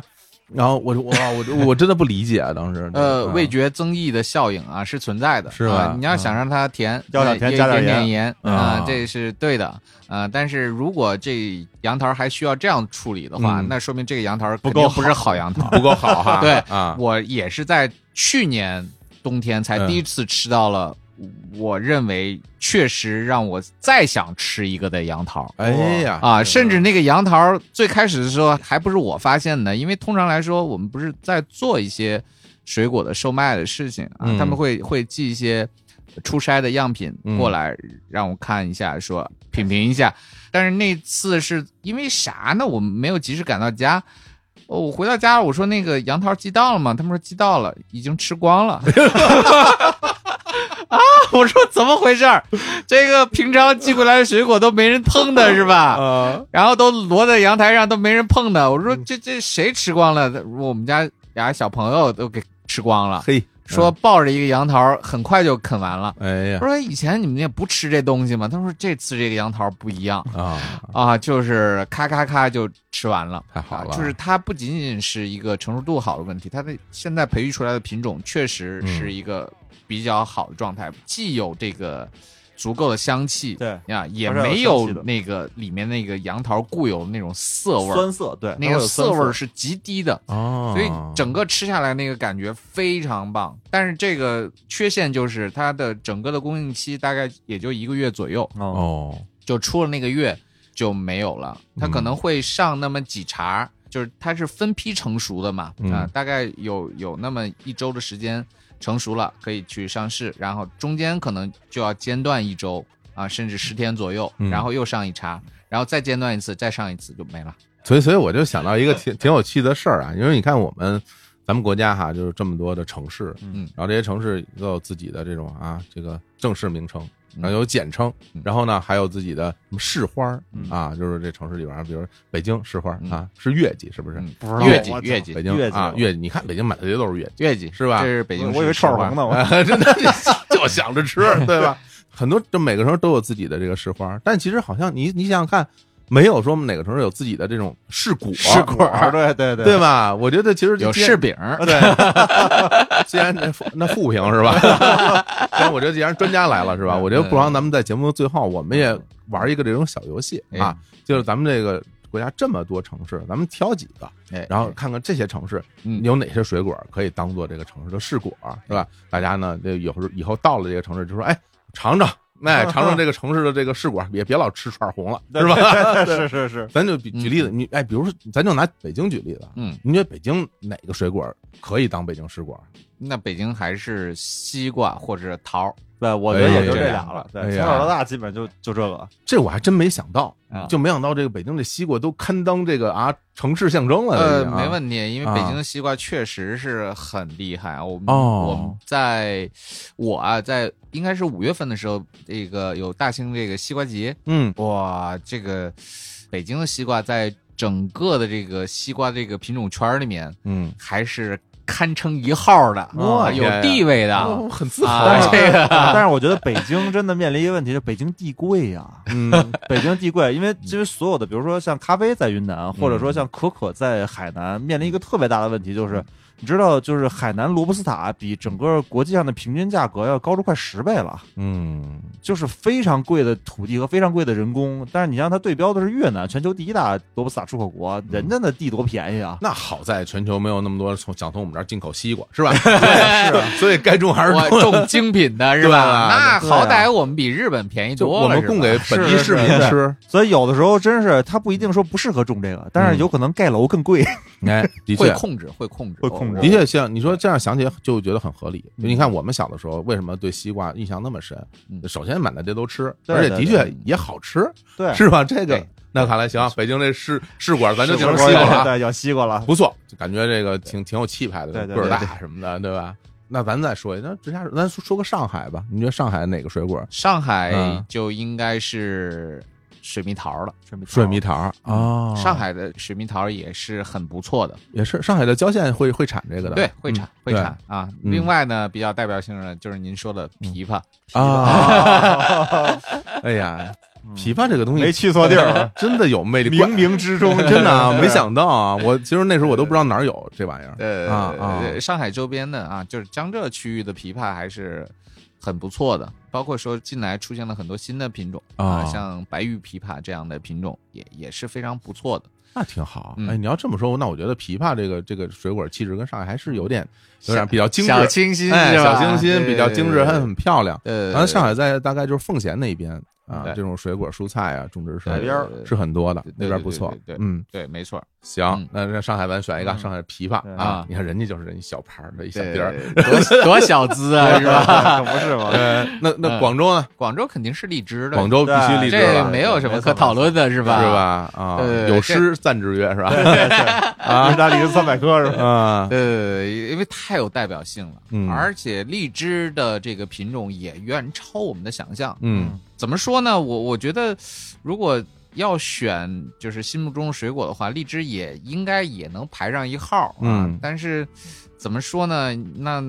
究其原因啊，我没有选它，还是因为我吃的品种不够多。啊，啊，没吃全呢。对，嗯这两年还是尝试过非常多的，呃，啊比较小众一些的嗯，这种吃到过一品种些，啊嗯呃，但是嗯传说中的还是还是没吃到，我所以我觉得再把它慎慎。啊，嗯 好嘞去广州真的是一定要在产季去吃一下各种各样不同的品种嗯啊、嗯，你会会有完全不一样的惊喜。就包括说啊，妃子笑也不是那个味儿，啊，妃子笑也有好吃的。但是就是树下的那种，一枝更是讲究啊！离了树以后，它的香气会很快就消散掉。哦也得抱着树吃。抱着树吃，哎呀，太好了没点人带都就这没都两没年这路像数。像什么什么桂味啊什么的啊，桂味挺红火的呃对对对对啊，桂味啊，呃，这个白糖樱呀，，对，糯米糍糯呀，米糍，啊对对，大家哎喜欢这些都不一比较样，比较多了啊，真好啊。那我那我觉得最后我就说一难点儿的，嗯，因为我觉得我去过一个一个城市啊，我感觉它这边水果特别多，我哎就没想到为什么这个地方有那么多水果，就是烟台。哦，哎，你想想看，我那到了烟台就感觉哇，烟台有苹果是吧？有有海梨，鲜有梨，哎呀，别说海鲜，海鲜，海鲜不用提，那还有酒呢，真 的，满大街都是什么，就是就酒酒驾不行啊，就是 这种标准啊，对对吧对？有苹果，有梨，有樱桃，有葡萄，嗯，而且这个它每一款好像都在全国各地，好像都是一个嗯挺对对厉对，我害就的。特别小时候烟台苹果，就北京挺对多的。对，对这这个地方为什么这么特别？为什么会呃产因这么多为它水果？整个的这个地理环境啊，嗯跟这些水果的原产地是呃非常的类似的。哇注意，这些水果其实都不是咱们国家原产的，包括说葡萄啊啊，包括说这个苹果，嗯车厘子更不用说了。嗯啊，这也不草莓也不是，嗯呃所以他们实际上跟这儿种啊，跟在欧洲的原产地种是非常类似。哦啊这样啊整个的环境是非常类似的，几哦乎纬度几乎是相同的嘛，嗯，包括这个地形也是很类似的啊。就像嗯我们呃烟台有很多的这种丘陵的地带，是吧？对？对这就很适合发展这个葡萄的种植嗯啊。当然，你要说把葡萄选为烟台的果子，又嗯有点不太合适，为什么呢？嗯，因为烟台的葡萄主要的用的方向是酿酒。酿酒嗯对对，酿酒葡萄跟鲜食葡萄这是完全不搭一样盖儿的我两我个方我去向。南非的时候啊，嗯就是特别多这种，因为就对他们就随便找一民宿，嗯门口就是酿酒的葡萄，对特别涩，不好吃特别涩，很对，很难吃而皮儿很厚，而对嗯且你看南非、什么智利、澳大利亚这种出红酒的地方，他们就是种葡萄种的都特别多，对，是对吧？啊，对是真，我是真，因为满地都是，啊我真是去尝了一下，感受一下，真就真就当篱笆圈用，你知道吗？就隔一下那当篱笆哎圈那用。那如果对对对葡萄不合适，你觉得哪个更合适一点？呃，那还是苹果。苹果，苹果啊哎还是苹果我我还我是苹果听说也是，就在北京能听说的烟台最著名的还是苹果。哎呀，对对对，嗯虽然国内很多地方的苹果都很优秀了啊，嗯现在有很多的产区。他们的苹果都很有特色，不管是四川的啊、嗯云南的、陕西的、嗯呃、新疆的啊、对甚至是说是我们山西的，啊，那都有很多这个特色的这种苹果的产区，而且嗯每个产区的这个苹果，它的这个风味儿啊，就各有特色啊，包括甘肃的，嗯哎甘啊甘肃的肃对也非常牛，是吧？是啊，烟台人家种苹果历史悠久啊。啊，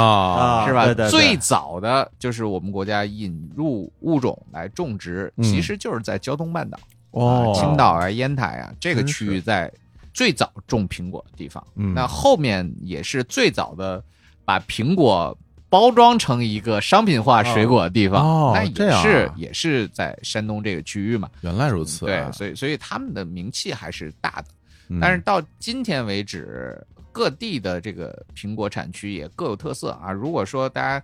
呃想了解的话，可以去我微博上看，是吧？对，有有详细的这个说明啊，就是各个区域都有什么样的特色啊太。这好个了，但是不管怎么说，烟台的苹果真的是算得上嗯，一号人物。对对对， 这是写在苹果史里边是能对入是是能是能上谱的，知 道吗？嗯真好。所以你看啊，就是为什么人家这个八仙是吧，选择在人家蓬莱对是吧？这有吃有喝的就是吧吧？这这哥们儿是吧有？有海鲜，有对水果是吧？还有还有酒喝，是啊那就开心死了。对我觉得真挺好，就是因为咱们国家城市太多了，咱们今天也没办法一一列举嗯。但是我觉得这个事儿很有意思，嗯就是说它作为一个，比如说您到一个不同的城市嗯去当地旅游也好，工作也好，然后如果是应季的话，尝尝它当地的这些水果，我觉得对于整个的体验都是一个非常好的。毕竟这些水果又那么好吃，对吧？而且在原产地，刚刚就像石英老师说，原产地那肯定不一样啊，对是吧是？又实惠，味道又又棒，我觉得这个都是一个非常好的体验。是是，行，我就今天聊得很开心啊。对然后反正在在节目最后呢，我得跟大家这推荐一本书啊，这本书是谁写的呢？呃，卡老不是啊， 不能 够，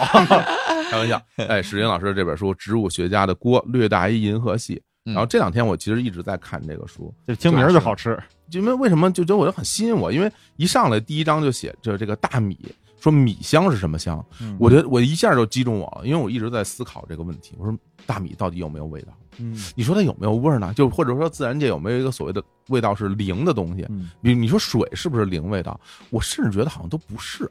我有点搞不太清不楚啊懂。不懂但 ppm 值对的话，对我们会对测。对吧？我感觉都不是。所以大米，大家有时候会觉得米米不就是米吗？但其实米的香味儿各不相同。没错，对吧？然后我觉得这一下就击中我了，没我错说这个写的这个深入浅出啊，这这米香是调出来的吗？啊，你说你 这种这种问题啊哎。然后我刚看完米以后，我觉得那行，我休休一会儿，我我歇会儿再一看，第二哇，竹笋，哎 呀，啊，又 喜欢，我都对太爱吃，我上面这先是竹笋的灵 魂，我对对，后边酸笋、嗯，哎呀，真的真对的，螺蛳粉，我觉得很好，因为它其实是用很通俗的语言，嗯在讲述这些食物啊的这些，其实是比如它的味道的来源呐、啊，嗯哎还有就是种植啊各方面的这些东西吧。而且你知道，就在就我们那个群里边啊，嗯，我特别喜欢看，是因为大家都有一个遵循基本的范式在里边儿，嗯你不会说为什么这好吃，嗯我懂，我告诉你嗯，，里边有爱， 没法聊了，你知道吗？ 啊，你知道吗？没法聊，话题终结了。妈呀 对，话题终 结了，哎啊就就聊不了这个。但是实际啊上，真正就是嗯不管是我们做咖啡啊，还是说看美食，我们更多的愿意了解一些个真实的东西，就是大家确实是怎么研究出来的，对对那对这东西到底为什么这样，而不是说嗯，有爱。对，好嘞，对嗯，行，反正如果大家对这本书感兴趣，嗯我们日坛公园的日光集市啊，上面也可以买得到太棒啊！好大啊家关注我们太棒的了公众号，就叫日坛公园，点击日光集市标签，你也能找到这本书《植哎物学家的锅略大于银河系》啊哎！也今天非常的开心啊，跟你们俩一起来聊，我感觉。一方面我长了很多知识啊，另外一方面又流了很多口水， 对，我都说一会儿去去哪儿了，感觉开头缓 缓缓的。感觉就是，其实我们聊到的很多话题都可以继续开展，然后就是有更深入的对这种这种探讨。我觉得一方面，其实我觉得就是让大家对于世界有更多的认识，嗯因为很多时候你可能吃到的东西都是弄好了摆在你的面前的，对，那你不知道它从哪儿来。当然，我们有很多朋友会说。我为什么要知道它从哪儿来？嗯你这么说，当然，我觉得我也不能反驳你。但是如果你去看一下它从哪儿来的话，我我觉得你能从里边得到很多乐趣。对，没错，对，就很多食物它的妙处在于说，你知道它是从哪儿来的，然后吃到你嘴里的时候，你会感觉到哇，这个东西我来源于人与自然之间的合作，对没错。送到你的餐桌上，我觉得这个东西就特别特别特别好。对啊，没错，尤其是当你真的有一次，就是比如在云南的时候，他们直接就是，当然好像是滇橄榄，滇橄哦榄嗯哦对鱼，竿子滇橄榄对。然后呢，嗯那个东西后来现在不是做油干特别的火吗？嗯对我在我记得特清楚，他当时给我吃的时候，是我们在一个饭庄子里边吃饭，就是一嗯院儿，就是你知道傣家经常有那种院儿，在那儿吃饭。然后哥们说：“哎，我给你吃一东西，夸上树摘去了，太好赶紧蹬下来。”哦这个场景感加上太美滋味妙儿了，就丰富对，了，嗯没太错美妙。了然后说，先感觉巨涩那个东啊是西，是特别涩。然后接下来是非常凶猛的回甘。是对是对，就他们真的是直接旁边树上摘去，我们只嗯能给人摘摘串红，你知道 吗？呃对，真的是对好吧，那我觉得今天咱们就聊到这儿。嗯我觉得未来也非常的期待有有机会跟您再坐在一起聊聊天儿，好嗯跟大家讲讲更多的这关于植物啊这些这些东西。然后大家也可以去关注史云老师的微博、嗯对，啊，就是植物人史军，对这呃您关注了一定不亏啊，肯每定的每天好多条儿。 我自从关注您的微博以后，我这时间线上，哎呀，史老师又发微又博，发了， 又发了，到底忙不忙啊？这个，科学家没正事儿，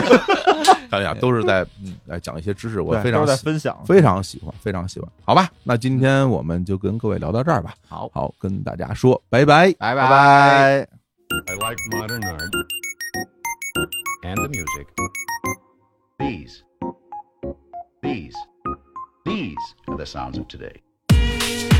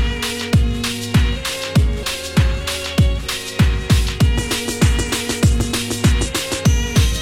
「溢れ出る涙走り出す」「思い夢の中」「見えたみんなの始まり」「Up d r e a 揺れ動く」「メロディー音走る」「記憶よみがえる」「イメージ」「みんなの始まり」「Up for you」「ねえどうしてリンゴかじったの」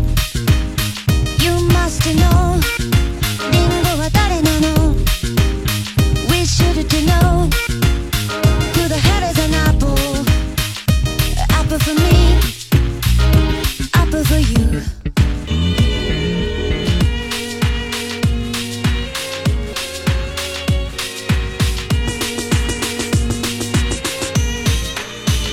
静寂の気配に情報の一層偶然の制御みんなのパーティー Open for you ねえどうしてリンゴかじったの You must know リンゴは誰なの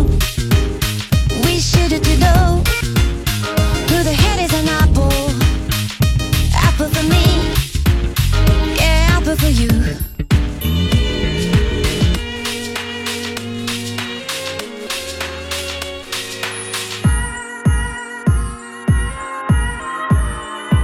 走り出す